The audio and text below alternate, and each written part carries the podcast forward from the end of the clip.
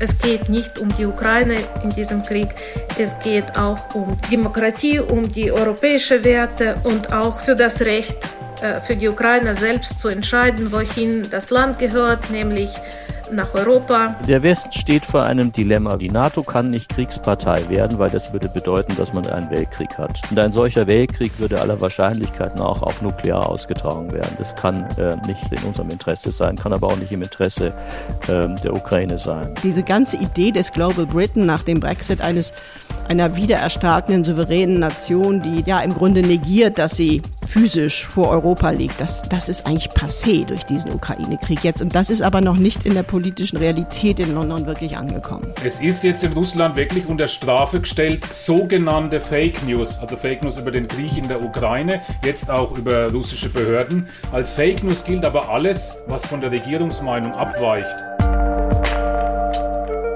Blätter Podcast. Von den Blättern für deutsche und internationale Politik. Hallo und herzlich willkommen zur April-Ausgabe des Blätter Podcast. Diese Ausgabe dreht sich ausschließlich um den Krieg in der Ukraine. Wir schauen auf die Bevölkerung in der Ukraine, die anhaltenden Widerstand leistet und das nicht nur für ihr Land, sondern für ganz Europa. Darüber berichtet die Politikwissenschaftlerin Tatjana Schurschenko. Außerdem spreche ich mit dem Friedensforscher Wolfgang Zellner darüber, ob Abschreckung jetzt die einzige Möglichkeit für den Westen ist, die Lage zu stabilisieren. Mit der Leiterin des ARD-Studios in London, Annette Dittert, spreche ich darüber, wie der Krieg Boris Johnson das politische Leben gerettet hat. Und mit dem Russland-Experten Roland Barton geht es um Repressionen, Zensur und einen wachsenden Unmut in Russland. Dieses Mal wieder mit mir am Mikrofon Helena Schmidt. Ich war jetzt ein paar Monate weg. Vielleicht ist es Ihnen aufgefallen, vielleicht aber auch nicht. Mir wurde auch gesagt, meine Kollegin Gina Enslin, die hier für die Zeit übernommen hat, die hat eine sehr ähnliche Stimme. Aber jedenfalls bin ich jetzt wieder hier am Mikrofon. Ich war ähm, in Israel für ein paar Monate und bin jetzt wieder da. Und auch mein Gegenüber ist neu, quasi neu in diesem Podcast, zumindest in dieser Position. Thomas Greven ist jetzt nämlich Teil der Blätterredaktion und das hier ist sein erster Podcast. Hallo Thomas. Hallo Helena. Herzlich willkommen. Danke, du Und- auch. Dankeschön. Du hast schon seit 2005 hier als Autor verschiedene Beiträge für die Blätter geschrieben. Du warst auch schon mal hier in dem Podcast ähm, zu hören über einen Text, den du geschrieben hast.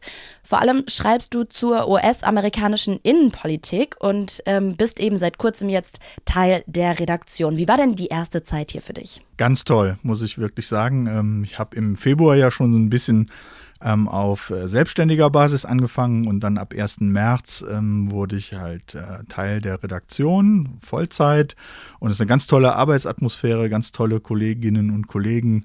Äh, Macht super viel Spaß. Das ist sehr schön zu hören.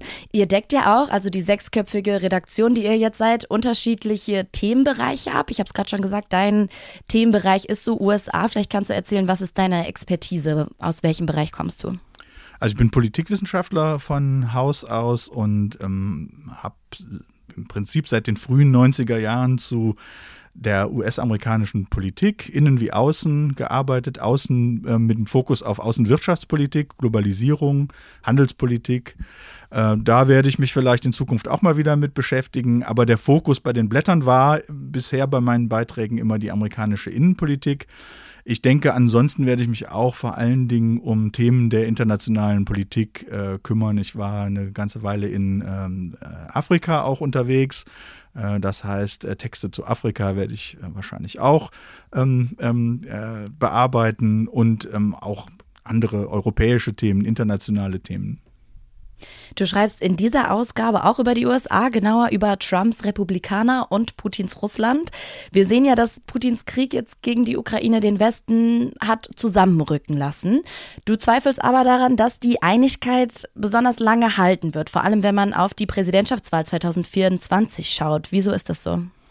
Also ich schaue vor allen Dingen auf die Republikanische Partei. Ähm, und äh, es geht im Moment gerade in den USA so ein, ein Witz um, der eigentlich ziemlich gut illustriert, was ich, äh, was ich meine. Es wurde halt gefragt, ähm, wenn jetzt die, wenn jetzt Russland die USA angreifen würde, ähm, ob die Amerikaner kämpfen. Und dann wird natürlich in den Umfragen immer unterschieden zwischen Demokraten, Demokratenwählern und Republikanernwählern. Und äh, die Demokraten waren so um die 40 Prozent, dass sie kämpfen würden und die Republikaner waren über 60 Prozent. Und der Witz war dann halt, bei den Republikanern weiß man halt nicht, auf welcher Seite sie mhm. kämpfen werden.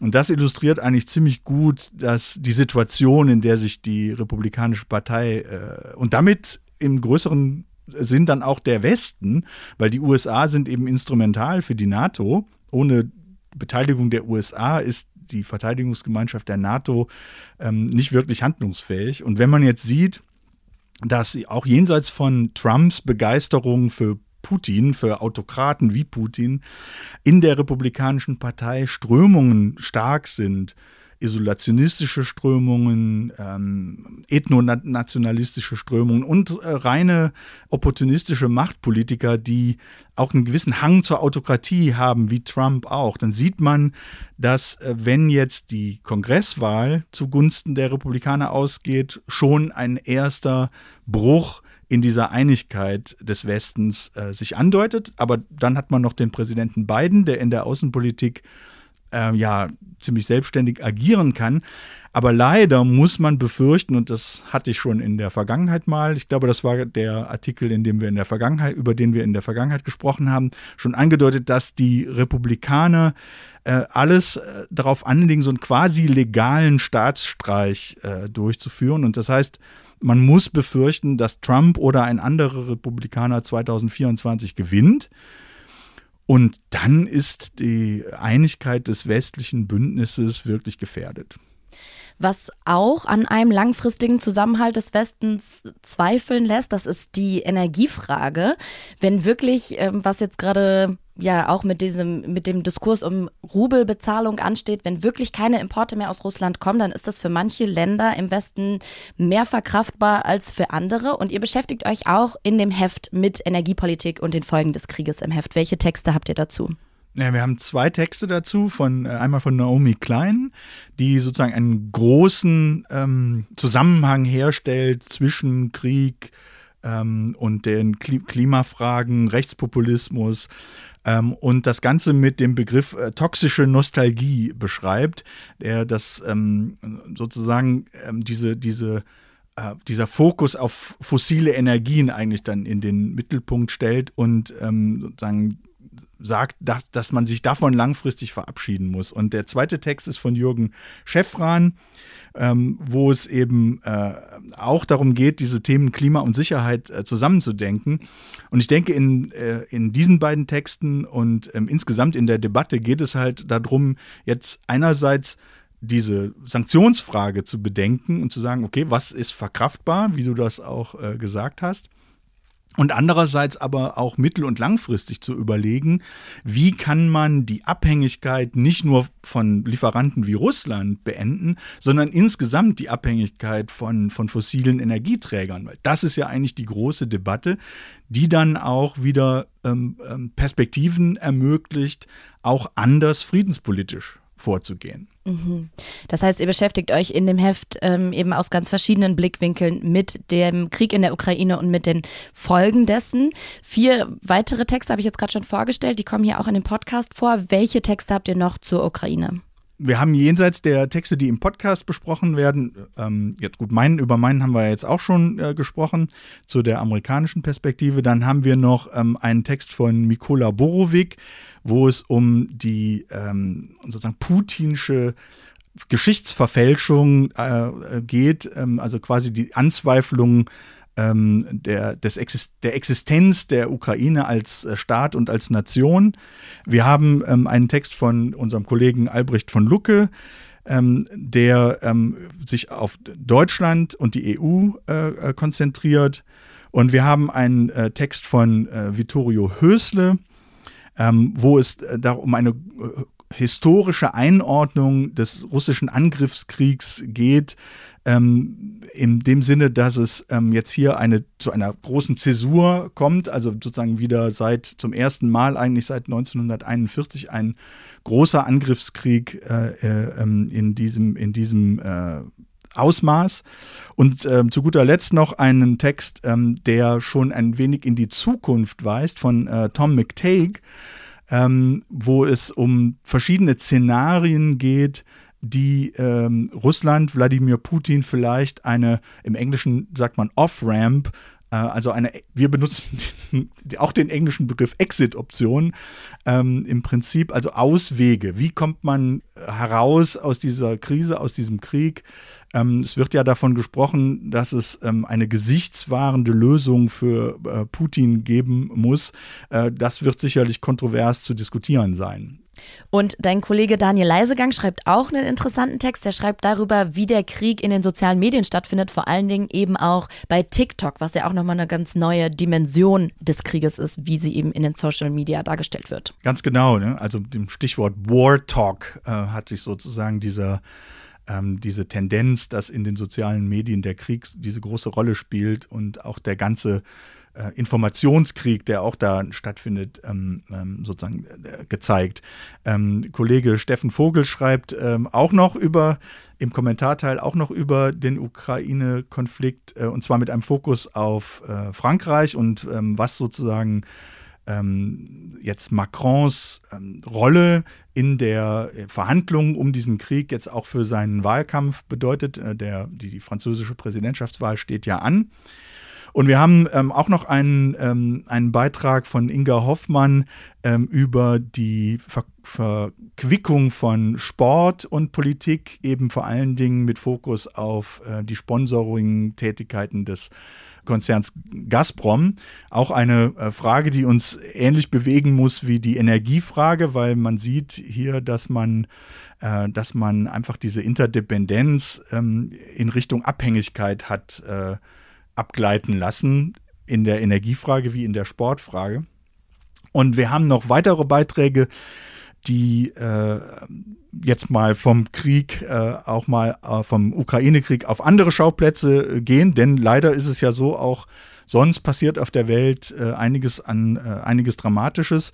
Wir haben Beiträge zum Scheitern ähm, europäischer Anstrengungen in Mali, zum Scheitern europäischer Anstrengungen in äh, Somalia und Südsudan, was äh, einerseits den Kampf gegen den äh, islamistischen Terrorismus anbelangt und andererseits was äh, die Frage des Demokratieexports äh, anbelangt, also die Grenzen westlicher äh, Konzepte ähm, auf diesen Schauplätzen ähm, sind, sind Thema von Beiträgen von Charlotte Wiedemann und Markus Höhne und Kollegen. Also es ist wirklich ein, ein sehr, sehr lesenswertes Heft. Ich sage das hier fast immer, aber ich glaube, dieses Heft hat auch da nochmal eine ganz besondere Funktion. Ich weiß nicht, ob das ähm, vielen HörerInnen auch so geht, aber ähm, ich habe das erlebt, dass ich mich jetzt auch gerade, wenn man sich ähm, viel mit den Nachrichten aus dem Krieg beschäftigt, dass ich mich da auch oft sehr überwältigt fühle, wenn ich ähm, lese, sehe oder höre über den Krieg. Und da kann es manchmal helfen, eben so einen sehr analytischen Blick auf die Situation zu haben. Und das muss ich sagen, liefert dieses Heft wirklich sehr, sehr gut. Ähm, danke dir, dass du einen Überblick darüber gegeben hast, Thomas. Sehr gerne.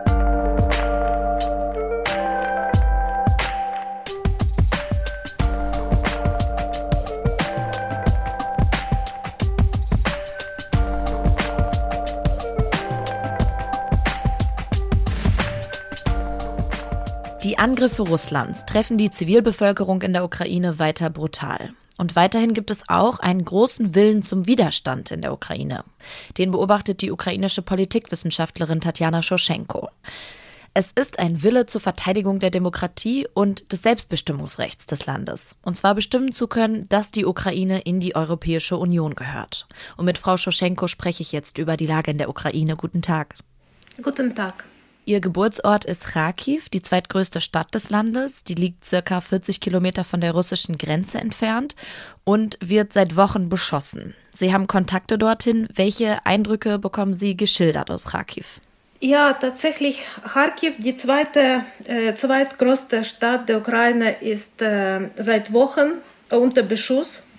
Äh, nach Angaben von äh, Kharkover Bürgermeister hat ein Drittel der Bevölkerung die Stadt verlassen. Und 15 äh, Prozent äh, der Wohnungen in Kharkiv ist zerstört. Auch Dutzende Schulen, Kindergärten, äh, Ver Verwaltungsgebäude liegen in Trümmern. Und in den letzten Tagen äh, ist die Situation ein bisschen ruhiger geworden.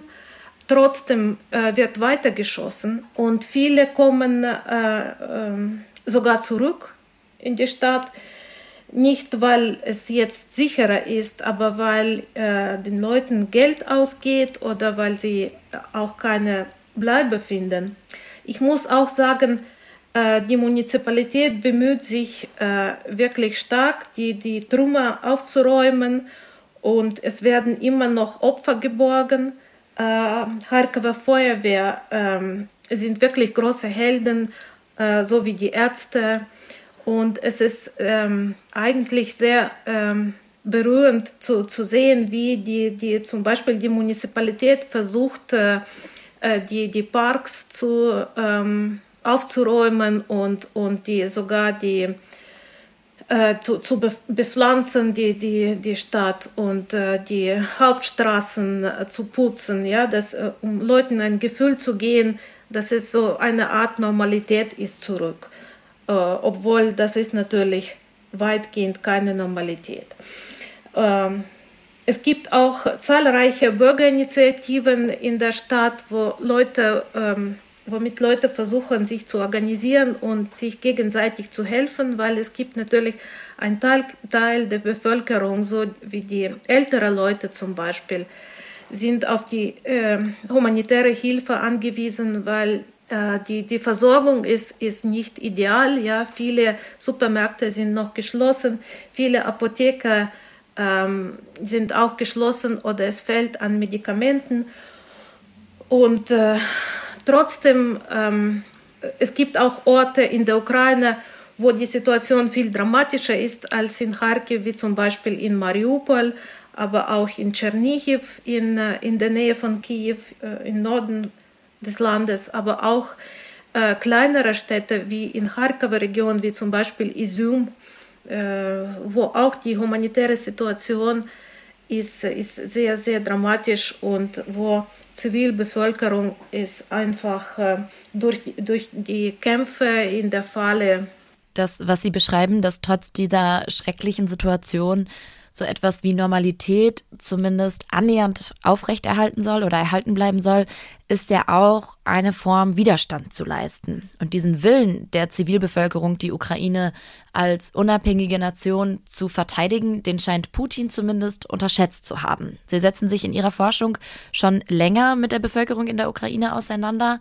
Waren Sie auch überrascht über diesen starken Willen zum Widerstand? Ich kann jetzt mich eigentlich ehrlich gesagt schlecht, schlecht erinnern an die ersten Tage, weil die, da, ich glaube, wir alle standen unter so einem Schock, ja.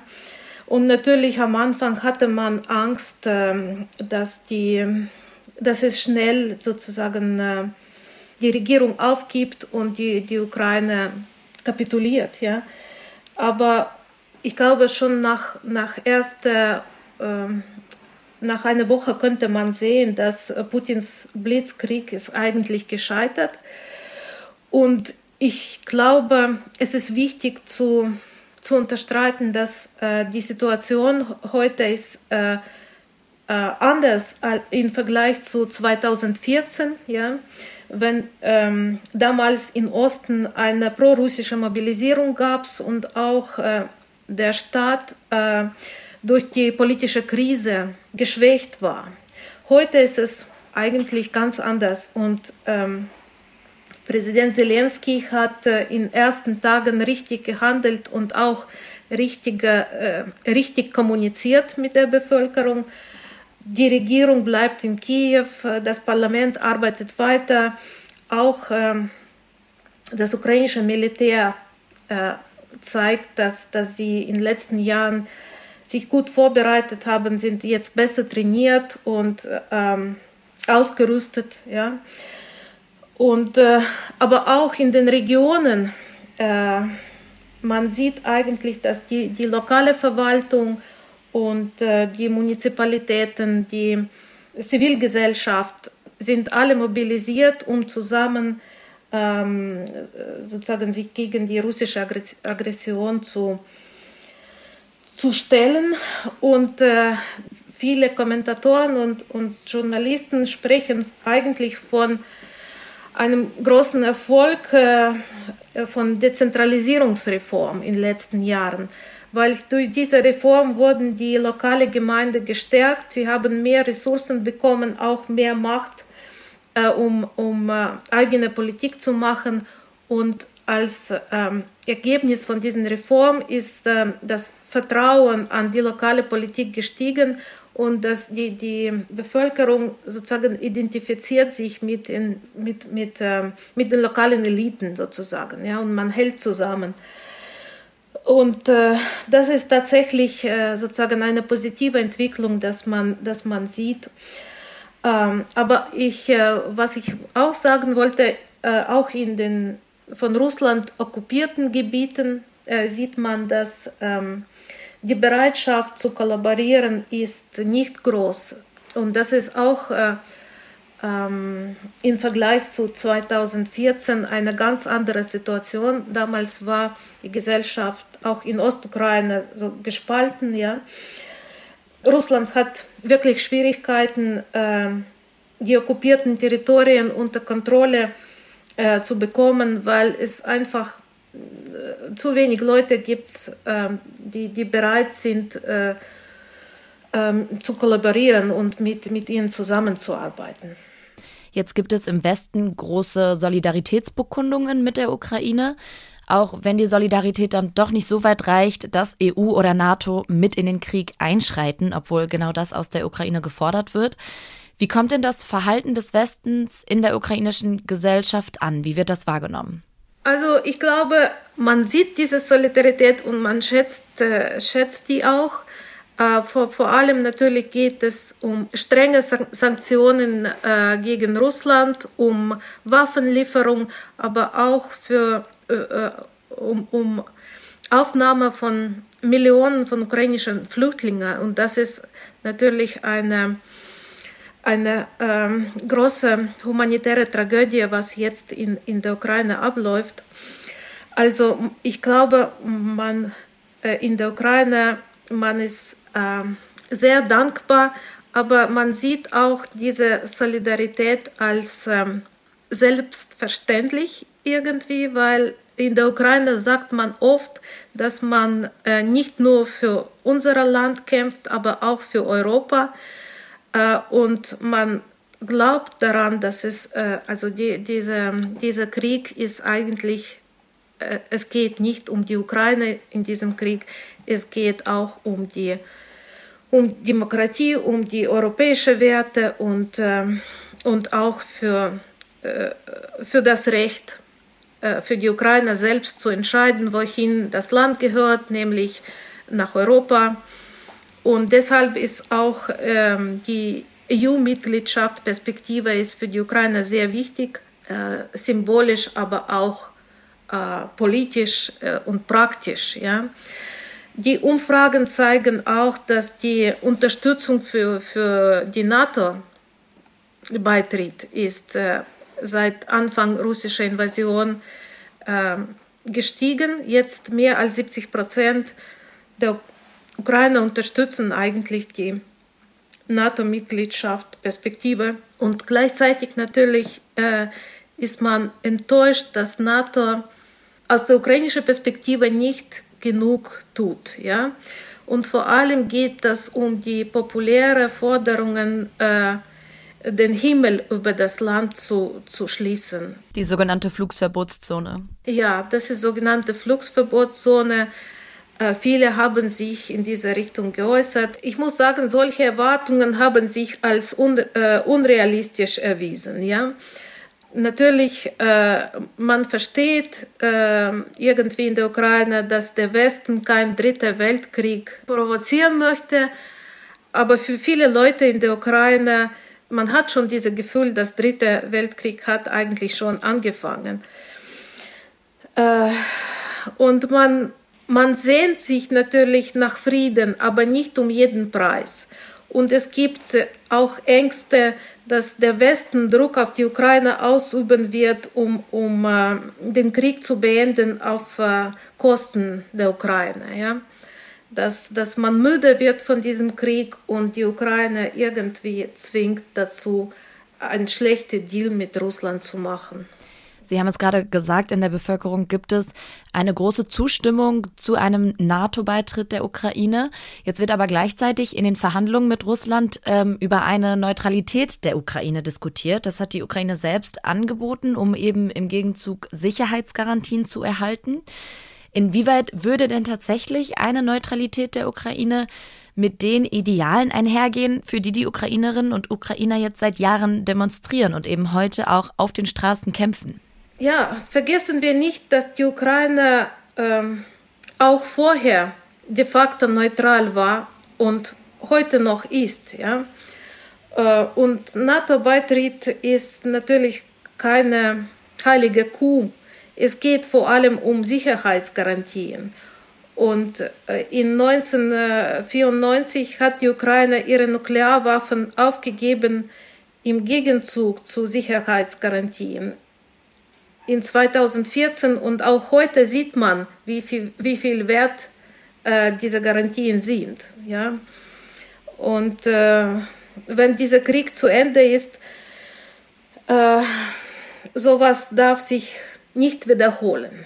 Vor allem darum geht es. Ja?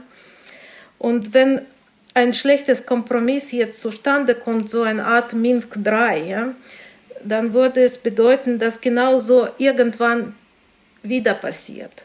Und das ist, ich glaube, äh, nicht viele verstehen die Nuancen von, von, von dieser, diesen Verhandlungen, aber ich glaube, diese, dieses Gefühl, dass es ein festes Frieden sein soll, ja, ein, ein Frieden, das hält, ja. Ich glaube, dass es in, äh, in der ukrainischen Gesellschaft diese, diese Glauben, diese Hoffnung ist, ist sehr stark. Also, dass man ein dauerndes und, und äh, zuverlässiges Friedensvertrag oder eine Lösung braucht. Ja? Äh, NATO oder Neutralität, aber das muss halten. Ja? Und dann territoriale Kompromisse zu verkaufen, wird wahrscheinlich schwieriger sein, vor allem wenn Russland die neu okkupierte Gebiete fordert. Ich würde sagen, viel wird äh, von der Situation an der Front abhängen. Auch die Kritiker von, von der Regierung, die diese Verhandlungen mit Skepsis sehen, sagen, die Verhandlungen müssen weitergehen natürlich, ja, aber unsere einzige Sicherheitsgarantie im Moment ist das ukrainische Militär. Ja? Und wir unterstützen ukrainische Militär. Und wenn die Armee schafft, äh, sozusagen die Russen aus dem ukrainischen Territorium zu vertreiben, dann sind die, die ähm, Voraussetzungen für die neue, äh, für die Verhandlungen und für, die, für, die Friedensvertrag, für den Friedensvertrag viel besser. Das sagt die Politikwissenschaftlerin Tatjana Schoschenko. Vielen Dank. Gerne. Auf Wiedersehen.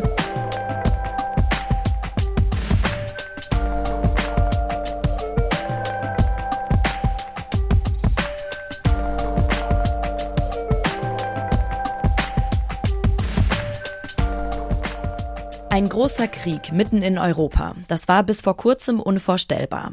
Mit der Invasion der russischen Streitkräfte in die Ukraine ist das aber Realität geworden. Unabhängig davon, wie der Krieg in der Ukraine ausgeht, beginnt damit eine neue, extrem konfliktreiche Epoche in Europa. Diese neue Lage erfordert auch ein neues Herangehen an Sicherheit, schreibt der Friedensforscher Wolfgang Zellner in den Blättern.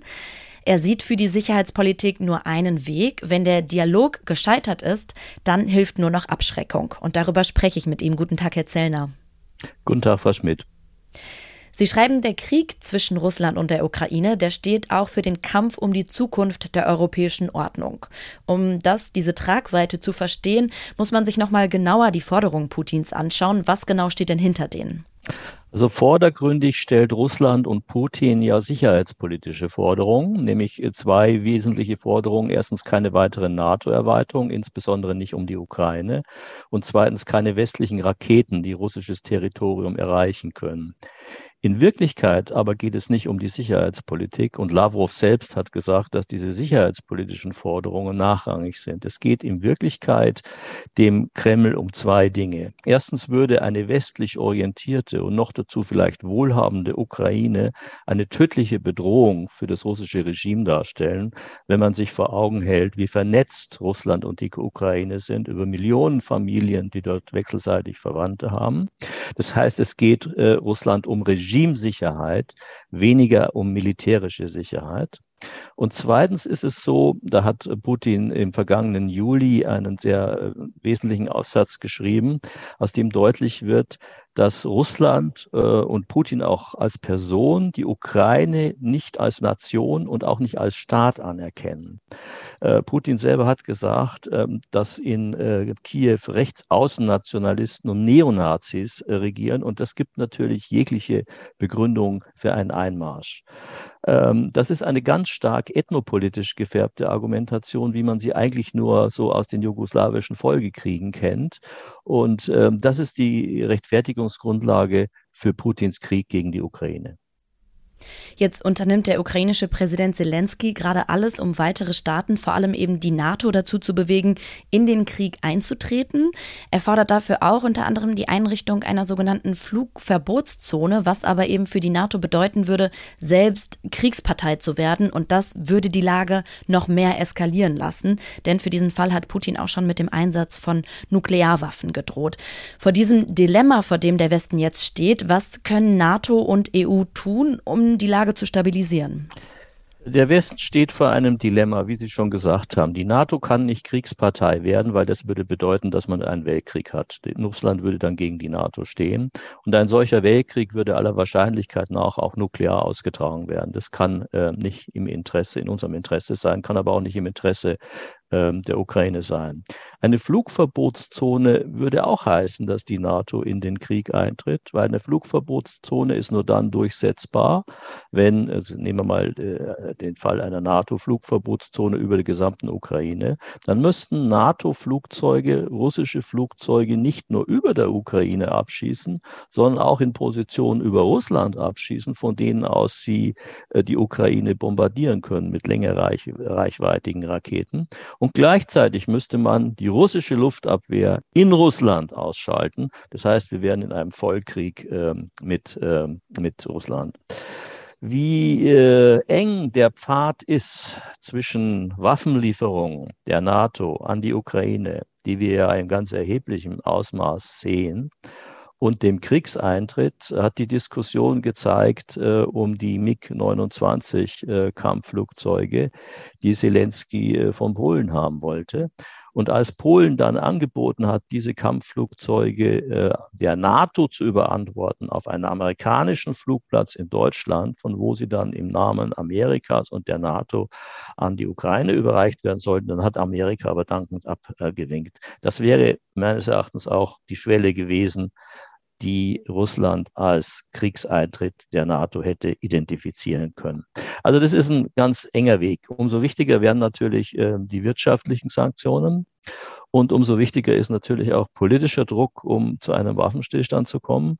Politischer Druck erfordert allerdings, und ähm, da ist der Westen nicht ganz einheitlich, Großbritannien hat da eine etwas andere Meinung, dass man mit Putin und der russischen Regierung in Kontakt bleibt. Weil wenn man nicht in Kontakt bleibt, dann kann man auch keinen Waffenstillstand äh, aushandeln.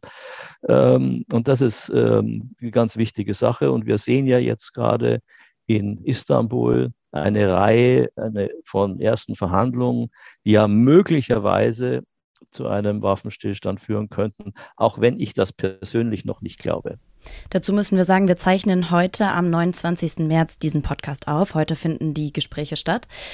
Ähm, trotzdem sagen Sie ja, die Lösung, um Putin auch einzuschränken, ist Abschreckung. Wie sehe die denn glaubwürdig aus? Wie könnte man die gestalten? Also Abschreckung ähm, heißt, ähm, dass man ein militärisches Dispositiv aufbaut, was so glaubwürdig ist, dass die andere Seite zu der Einschätzung kommt, da greifen wir lieber mal gar nicht an. Und das heißt natürlich auch, dass diese Abschreckung glaubwürdig sein kann, dass man zur Not auch kämpfen können muss. Also wir haben heute ein militärisches Dispositiv, wenn man jetzt vom Baltikum oder von Finnland übers Baltikum runtergeht äh, bis Rumänien wonach die dortigen Staaten einem russischen Angriff nur mit Mühe standhalten könnten. Äh, und nur dann, wenn wesentliche Unterstützung der Amerikaner zu Lande, zur Luft und auch mit Seestreitkräften geleistet wird. Und das wird sich ändern müssen. Wir werden äh, in Europa schwere gepanzerte Kampfverbände aufbauen müssen, in der ganzen Linie von Finnland bis Rumänien. Finnland hat das schon. Finnland war immer ein Protagonist der Entspannungspolitik, war aber gleichzeitig immer sehr gut gerüstet. Finnland hat zum Beispiel eine der stärksten Artillerien in ganz Europa. Die haben nicht darüber geredet, aber die haben das gemacht. Aber in den anderen Ländern und insbesondere in Deutschland werden wir das aufbauen müssen. Dasselbe gilt für Luftwaffe, Marine und ganz wichtig für Logistik. Wir werden auch eine Luftabwehr brauchen, einschließlich eines, zumindest teilweise einer, einer Raketenabwehr. Wir haben zurzeit eine miserable Luftabwehr, in Teilen gar keine Luftabwehr. Das wird sich äh, ändern müssen. Da gibt es ja im Moment eine aktuelle Debatte. Und leider muss man auch sagen, dass diese Abschreckung auch eine nukleare Dimension wird haben müssen, angesichts der ständigen Drohungen äh, aus Moskau mit Nuklearschlägen oder mit russischen Nuklearoptionen. Ähm, das ist ähm, die nukleare Teilhabe der Bundeswehr, für die die Bundesregierung wahrscheinlich diese F-35 Kampfflugzeuge anschaffen wird.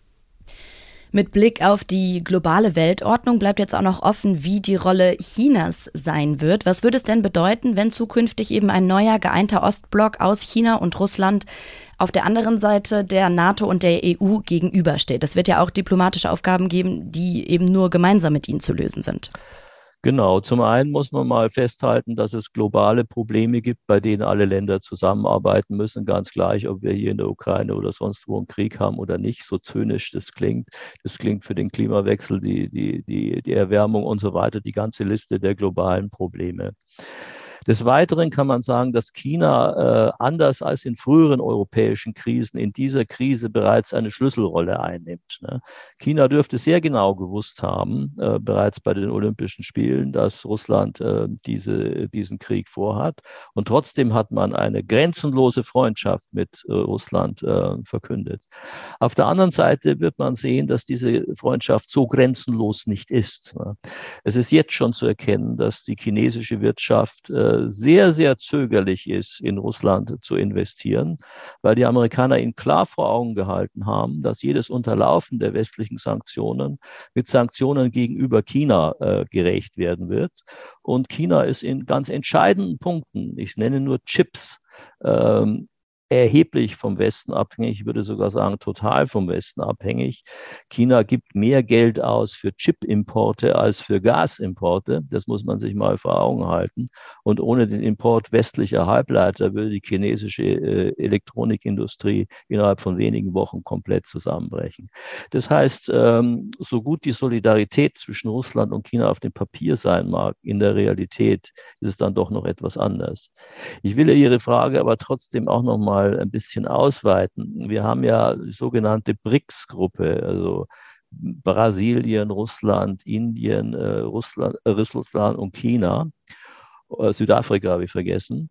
Ähm, und alle diese Staaten haben in, dem, in der UNO-Vollversammlung sich bei der Resolution zur Verurteilung der russischen Aggression gegenüber der Ukraine enthalten. Das heißt, ähm, ganz große Staaten im Süden teilen nicht unseren Standpunkt. Und das ist schon etwas, was viel mit Kolonialismus zu tun hat, etc. und kolonialem Erbe, auch mit äh, Engagement der Sowjetunion etwa gegenüber dem African National Congress in, in Südafrika, was uns zu denken geben muss, wenn so große Staaten im Süden zumindest nicht auf unserer Seite sind, sondern versuchen, sich aus der ganzen Geschichte rauszuhalten. Es wird für die G20-Sitzung im Herbst diesen Jahres noch eine große Rolle spielen. Das sagt der Friedensforscher Wolfgang Zellner. Vielen Dank. Danke Ihnen.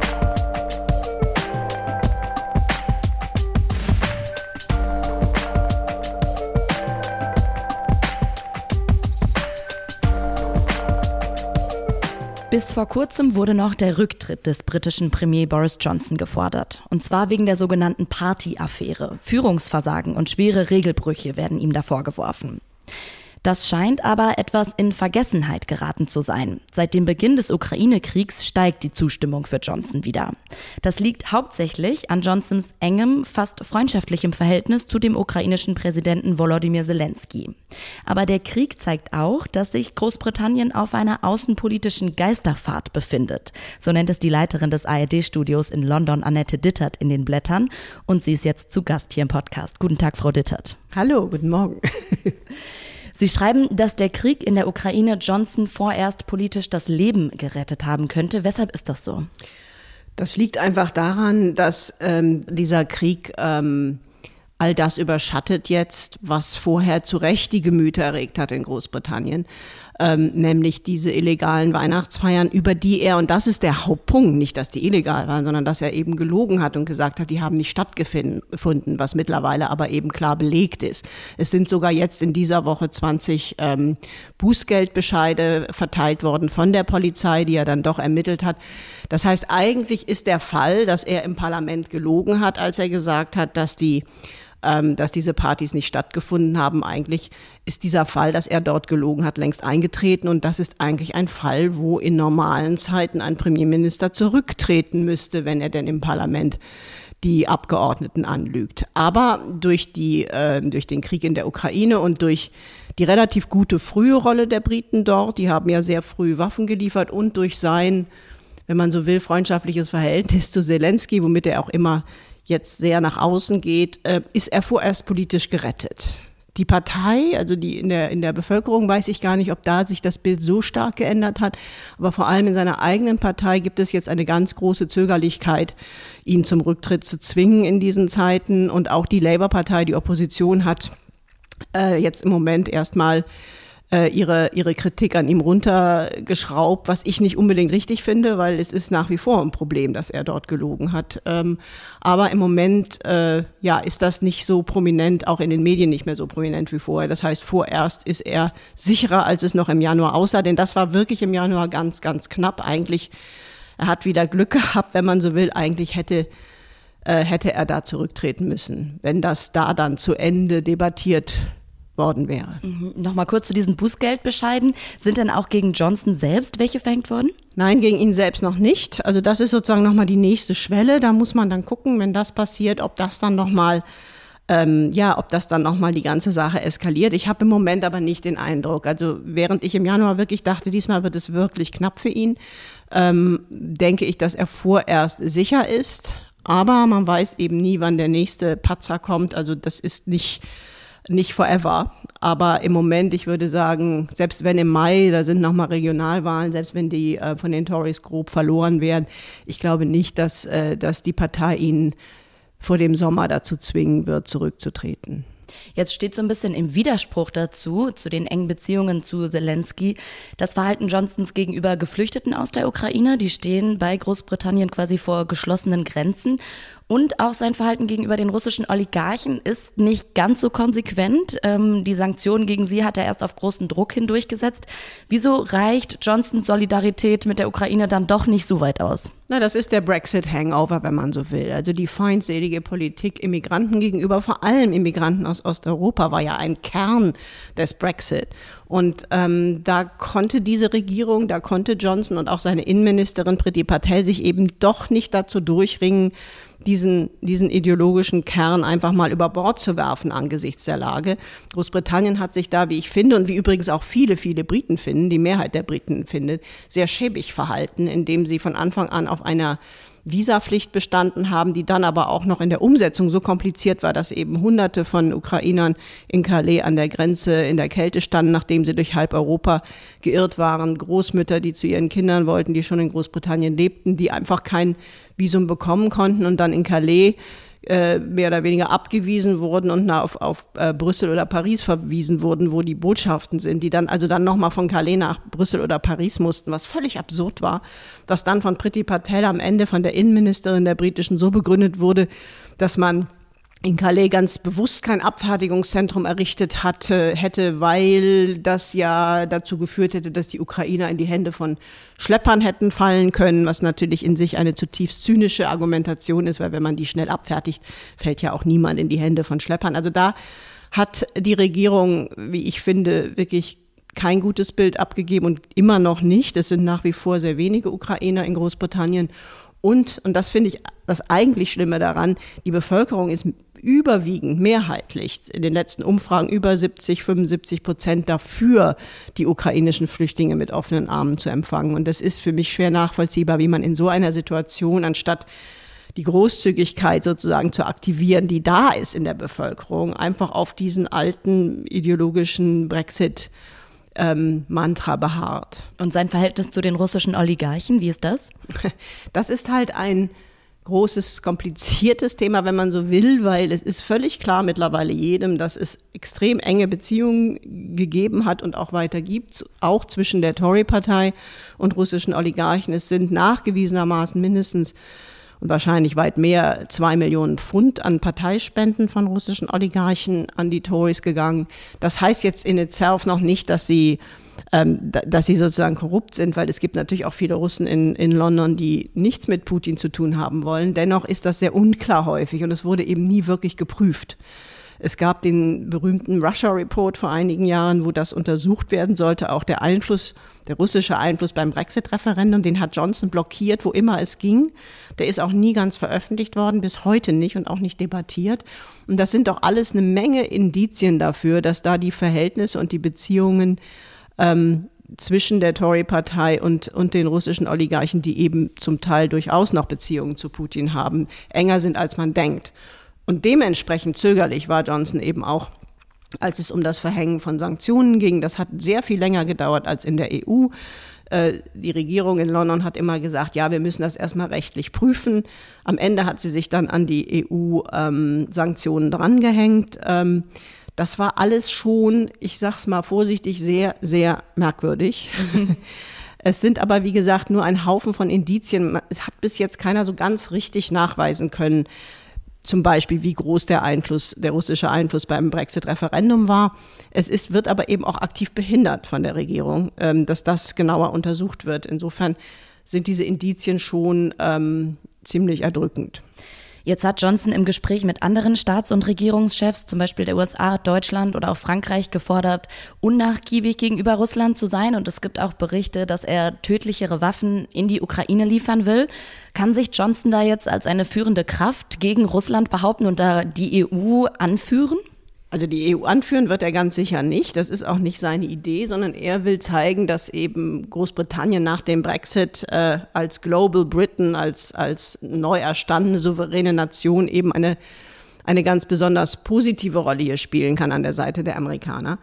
Ähm, er hat insofern es auch ja, er hat insofern auch eine ganz gute Ausgangsposition dafür, als eben die Briten sehr früh Waffen geliefert haben. Johnson selbst war in Kiew ziemlich früh vor Ausbruch des Kriegs und hat auch sehr früh schon da gewarnt und gesagt, es gibt eine Invasion, es gibt einen Krieg, das ist nicht nur eine leere Drohung, weil eben die britischen Geheimdienste gemeinsam mit den Amerikanern da Hinweise drauf hatten, die sie auch sehr früh veröffentlicht hatten. Also in der Beziehung war Großbritannien vorne und gerade jetzt im Moment, im wenn man es vergleicht zum Beispiel mit dem zögerlichen Verhalten der deutschen Regierung, dem Hin und Her, es gab die Zeitenwende, aber das, die Umsetzung ist ja jetzt sehr mühsam. Das wird in Großbritannien sehr genau beobachtet. Und dagegen kann er sich natürlich jetzt gut absetzen und sagen, hey, wir sind da sehr viel klarer, sehr viel früher klarer gewesen.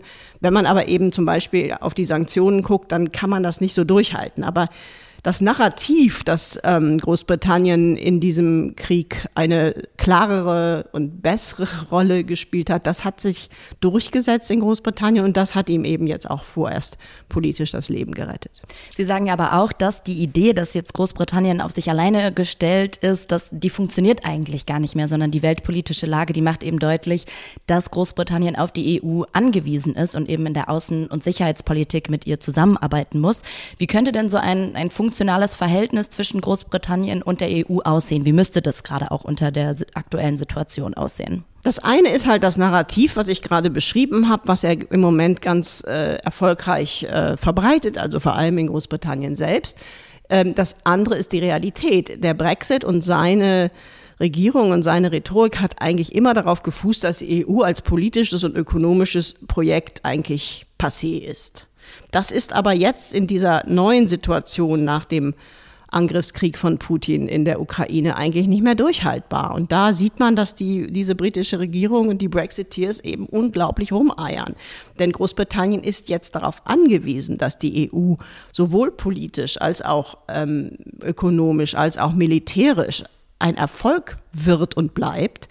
Äh, denn sonst ist auch Großbritannien ähm, sicherheitspolitisch in einer ganz prekären Lage. Denn auch der Brexit hat nichts daran ändern können, dass Großbritannien nun mal physisch, geografisch vor Europa liegt. Und wenn die EU als politisches Projekt scheitern sollte oder auch ökonomisch, militärisch scheitern sollte, dann, ähm, dann wird Europa zu einem Schachbrett, auf dem die Großmächte ähm, ihre, sich ihre Kriege leisten gegenseitig. Und das wäre dann auch für Großbritannien ein sicherheitspolitisch eine sicherheitspolitisch ganz gefährliche Lage. Und deshalb müsste eigentlich Johnson sich nun endlich mal dazu durchringen, dass er mit der EU auch als politische Einheit, auch wenn er sagt, ich bleibe beim Brexit und wir werden, die Briten werden der EU auf äh, mittlere Sicht nicht wieder beitreten. Aber er müsste eigentlich das Selbstbewusstsein entwickeln langsam und auch aus eigenem Sicherheitsinteresse dieses Selbstbewusstsein entwickeln, dass er sagt, ich gehe jetzt auch mit der EU als politische Einheit wieder um. Das geschieht aber nicht. Und das meine ich mit außenpolitischer Geisterfahrt in Europa. Er kann sich einfach nicht dazu durchringen, äh, Brüssel als politische Einheit anzuerkennen. Auftritte, Auftritte mit Macron oder Scholz werden peinlichst vermieden. Er versucht immer einen Seitenweg zu finden, vornehmlich mit den osteuropäischen Staaten, wo er auch eine bestimmte, ja, Antipathie gegenüber Brüssel spürt und da auch versucht, Verbündete zu finden in Polen und Ungarn.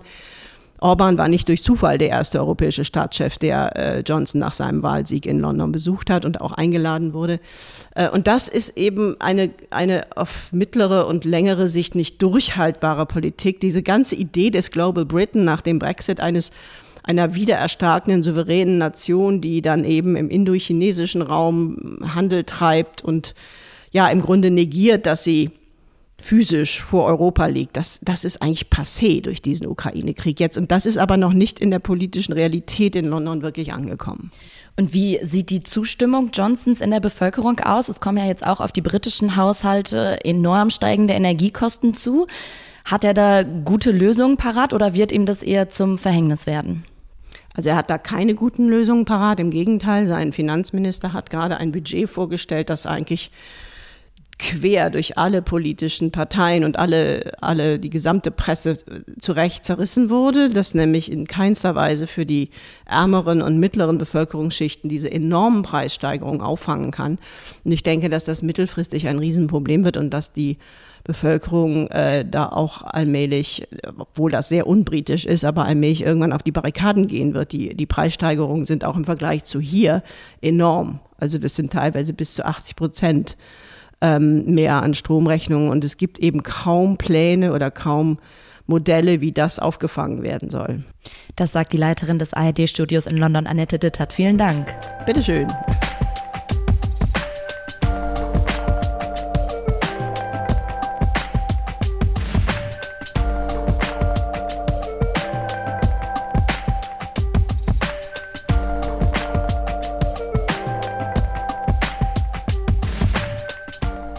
Putin bekämpft den freien Journalismus und die Opposition im eigenen Land nicht erst seit gestern. Aber mit dem Krieg gegen die Ukraine hat die Unterdrückung in Russland eine neue Dimension angenommen. Kritische Berichterstattung ist nicht erlaubt, der Zugang zu westlichen Medien ist nicht möglich oder die stellen ihre Arbeit wegen der inakzeptablen Auflagen vorübergehend ein. Und auch der Zugriff auf Social Media, der wurde blockiert. Am 16. März hat sich der Ton nochmal radikal verschärft. Putin hat sich in einer Rede dezidiert dem Inneren Russlands zugewendet. Er hat davon gesprochen, wahre Patrioten von Verrätern zu unterscheiden und von einer Selbstreinigung der Gesellschaft. Ich spreche darüber mit dem Russland-Experten Roland Barton. Er schreibt in den Blättern gemeinsam mit Ludmila Nosova über Putins Krieg gegen den inneren Feind. Hallo, Herr Barton. Hallo. Wie kommen Sie denn eigentlich gerade bei Ihrer Arbeit, Sie berichten viel über Russland, wie kommen Sie da an alternative Quellen zu den staatlich kontrollierten Informationen aus Russland? Also bis zu dem Krieg war das gar nicht so schwer, weil es hat ja gerade online sehr viele gute, unabhängige äh, Zeitungen gegeben, die berichtet haben. Das sind aber jetzt genau die Zeitungen, die jetzt gesperrt worden sind. Daneben verfüge ich natürlich über ein Netz an persönlichen Kontakten. Wir haben uns seit Jahren der journalistischen Arbeit so ein ganzes Netzwerk von Kontakten in Russland aufgebaut, wo man einmal persönlich nachhörig kann. Die Quellen haben jetzt für mich natürlich eine größere Bedeutung. Ähm, es gibt auch Quellen, die sind ein wenig im Grenzbereich zwischen oppositionell und regierungsnah. Also es gibt nicht immer nur die zwei Extreme. Ähm, so, die berichten ganz streng nach Regierungslinie, die sind ganz oppositionell. Es gibt, es hat einen Graubereich dazwischen gegeben, aber der ist jetzt sehr dünn, weil die meisten davon passen sich an, um keine Schwierigkeiten mit staatlichen Behörden zu kriegen. Und alles, was noch übrig bleibt in der russischen Presselandschaft, ist entweder in Russland verboten oder einheitsbrei. Genau, deshalb schreibt auch ihre Mitautorin Ludmila Nosova unter einem Pseudonym. Das ist gerade mhm. keine Seltenheit für russische JournalistInnen. Vielleicht können Sie noch mal sagen, was für Sie die Notwendigkeit gegeben hat, ähm, nicht mehr unter Ihrem Klarnamen, sondern unter diesem Pseudonym zu veröffentlichen. Es ist jetzt in Russland wirklich unter Strafe gestellt, sogenannte Fake News, wobei als Fake News alles gilt, also Fake News über den Krieg in der Ukraine, jetzt auch über russische Behörden. Als Fake News gilt aber alles, was von der Regierungsmeinung abweicht. Und da sieht man schon, man kann da sehr schnell bei jeder Art von Berichterstattung äh, zu massiven Problemen kommen. Also meistens sind es Geldstrafen, die man dafür bekommt. Es droht aber im Extremfall auch Haft. Und das führt dazu, dass immer mehr russische Kollegen, die kritisch berichten und die noch in Russland sind oder die auch noch häufiger nach Russland fahren, wie meine Kollegin, ähm, jetzt nichts mehr unter ihrem Klarnamen schreiben. Es, Im Prinzip sind es die Journalisten, die noch unter Klarnamen schreiben, die jetzt schon im Ausland sind, teilweise jetzt auch Russland verlassen haben und gar nicht mehr vorhaben, zurückzugehen. Solche Beispiele kenne ich auch. Mhm. Ja, gerade diese Benennung dessen als Fake News ist ja auch das, was es so gefährlich macht, dass eben Wahrheit ähm, und Unwahrheit da die Grenze eben verschwommen wird oder ähm, nicht mehr deutlich zu erkennen ist. Sie schreiben auch ähm, über die Umfragen, die, von denen man jetzt häufig hört, über die Unterstützung in der Bevölkerung des Krieges. Viele zweifeln die Umfragen aber an, dass die Unterstützung der Bevölkerung tatsächlich so hoch ist. Wie schätzen Sie das denn ein? Wie steht die Gesellschaft hinter dem Krieg, hinter Putin? Also es stehen viele hinter dem Krieg, das will ich nicht bestreiten, weil äh, gerade unter der ländlichen Bevölkerung, unter der älteren Bevölkerung, das sind Leute, die informieren sich dort noch aus Radio und aus Fernsehen überwiegend und Radio- und Fernsehsender sind alle komplett auf Linie. Die letzten Vertreter von einer anderen Linie haben jetzt ja, sind jetzt ja auch geschlossen worden und haben vorher auch schon nicht so einen großen beherrschenden Marktanteil gehabt. Ich glaube aber nicht, dass die Unterstützung so hoch ist, wie das staatliche Umfrageinstitut feststellt, das ja die eine Umfrage gemacht hat. Man muss auch dazu sagen, dass das staatliche Umfrageinstitut ZIOM in Russland schon den Ruf hat, dass da immer ein paar Prozent mehr rauskommen für die Regierung, als jetzt äh, die reale Stimmung ist. Aber der Soziologe Boris Kagalitzki, den wir für unser Interview in den Blättern interviewt haben, hat uns das auch sehr, sehr schön geschildert, warum er nicht denkt, dass das die reale Verteilung pro und contra äh, dem Krieg ist. Wenn das staatliche Umfrageinstitut anruft, das ist ja quasi eine Behörde, und trifft auf jemanden, der für den Krieg ist, dann gibt er bereitwillig Auskunft. Wenn die auf jemanden treffen, der gegen den Krieg ist, da gibt es inzwischen einen ganz hohen Prozentsatz und der ist durch die strengen Zensurmaßnahmen noch gestiegen, die ähm, keine Auskunft geben wollen, die einfach auflegen oder die irgendwelche Ausreden haben, dass sie sich an der Umfrage nicht beteiligen wollen. Und so kommt es in der Zeit höherer Repressionen automatisch zum höheren Anteil an Umfrageteilnehmern, die für den Krieg sind, weil die Kriegsgegner Angst haben zu antworten, auflegen und in Wirklichkeit kann sein, dass vor allem, was man jetzt angeblich festgestellt hat, dass die Zustimmung für Putin nach oben geht, dass das in Wirklichkeit gar nicht der Fall ist, sondern dass das nur der Effekt ist, dass Gegner der Regierung mehr Angst haben. Wenn Sie das jetzt so beschreiben, also dass der Unmut wächst und dass es eben auch erste Risse in dem System gibt, gibt es Ihrer Meinung nach realistische Umsturzszenarien in Russland? Also an einen bevorstehenden Umsturz glaube ich nicht. Die Opposition allein ist da von ihrer politischen Macht zu schwach. Also wer wirklich oppositionell ist, sitzt so weit weg von den Machthebeln und der Einfluss der Opposition auf die Bevölkerung ist momentan nicht so groß, dass es wirklich zu so einem richtigen äh, Massenprotest kommen kann, der dann gefährlich für die Regierung wird. Wenn, dann könnte es nur zu einem Umsturz kommen, wenn die Opposition von einem Teil des Systems da gibt es ja auch viele Verlierer durch die aktuellen Umstände wie die großen Staatsunternehmen, wenn er dadurch unterstützt wird. Aber da erlebe ich, dass es zwar Leute gibt, die offen widersprechen oder die so verklausuliert widersprechen, wie ich das vorhin geschildert habe. Aber das ist bis jetzt im System nur eine kleine Minderheit, weil sehr viele ducken sich sozusagen weg. Also wir merken das jetzt zum Beispiel, wir führen ja sehr viele Interviews äh, mit russischen Experten und wir haben noch nie so viele Absagen gehabt wie jetzt in den letzten zwei Wochen, wo wir dann mit äh, mehreren sprechen mussten, um überhaupt ein Interview zu bekommen. Da fällt mir sogar gerade ein interessantes Beispiel ein. Wir haben einen sehr guten China-Experten zum Verhältnis China-Russland-Interview wohl und der hat uns ganz offen gesagt, er kann sich momentan nicht äußern. Seine Meinung entspricht nicht der russischen Regierungslinie. Er will aber Russland in den nächsten vier bis acht Wochen verlassen mit seiner Familie. Danach können wir gern wieder mit ihm sprechen. Und wenn die, die Auswirkungen der wirtschaftlichen Sanktionen stärker werden, stärker spürbar werden, sehen Sie dann, dass der Unmut weiter wächst oder auch gefährlich für die Regierung werden kann? Das kann passieren, weil nämlich die soziale Unzufriedenheit immer viel weiter geht als die politische. Jetzt von den ganzen Einschränkungen der Meinungsfreiheit, da sind natürlich liberale, politisch denkende Russen, sind deswegen natürlich aufgebracht. Aber das ist ja nur eine kleine äh, Minderheit in der Bevölkerung. Ist in Deutschland ja auch nicht anders. Es sind ja wenig Menschen so richtig politisch aktiv. Die große Mehrheit der Bevölkerung ist recht weit von der Politik weg. Aber wenn die dann merken, dass es mit ihnen persönlich, mit ihrer Lebensumstände radikal bergab geht, durch den Ukraine-Konflikt und durch die ganzen Sanktionen, äh, dann kann ich mir vorstellen, dass mehr Unzufriedenheit entsteht und das kann verschiedene Mechanismen in Gang setzen. Zum einen, was die Opposition noch an äh, Meinung verbreiten kann, fällt dann auf viel fruchtbareren Boden. Es gibt ja dort genauso soziale Netzwerke und wenn die Leute selber auf 180 sind, dann teilen sie was Unzufriedenes, vielleicht auch wenn sie Angst haben. Und genauso führt es auch dazu, dass Bereiche vom System, die zu den Verlierern von dem ganzen Prozess gehören, dann auch äh, vielleicht verdeckt Oppositionelle unterstützen. Solche Sachen gibt es durchaus in Russland. Das sagt der Russland-Experte Roland Barton. Vielen Dank. Ja, ich bedanke mich auch für das nette Gespräch. Das war die April-Ausgabe des Blätter-Podcasts. Ich kann es nur noch mal wiederholen.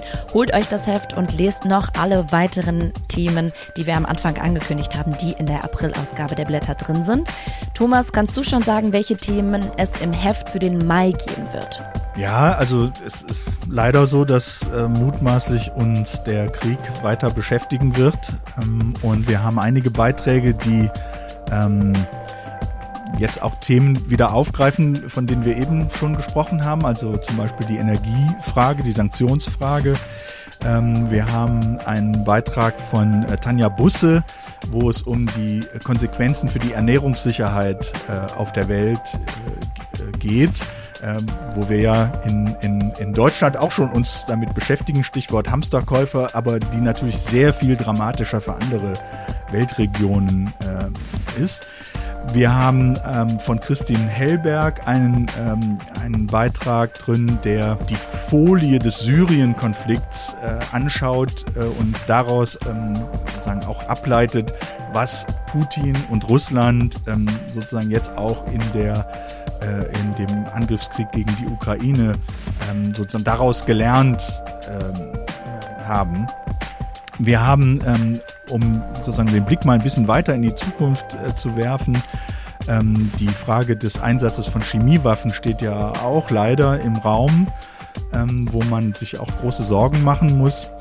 Und da haben wir einen Beitrag von Oliver Meyer und Alexander Kelle ähm, zu der Frage, wie man sozusagen den Einsatz von Chemiewaffen auch dann international regulieren kann, wenn Länder wie Russland ähm, sich den internationalen Regulierungen ähm, verweigern. Und ein weiterer Beitrag im, äh, im Kontext des Ukraine-Konflikts äh, wird von Mischa Gabowitsch kommen, mit einem Fokus auf Russland und die Erinnerungskultur im äh, Zusammenhang mit dem großen Vaterländischen Krieg, also den Krieg gegen Deutschland und was das für eine Rolle spielt auch für die, für die russische Positionierung. Das sind also die Themen, die im Maiheft noch erscheinen werden. Danke dir, Thomas. Und ähm, wir hören uns hier dann wieder in einem Monat. Und an diesem Podcast haben noch mitgearbeitet außerdem Adrian Kaske und Justus Bonde.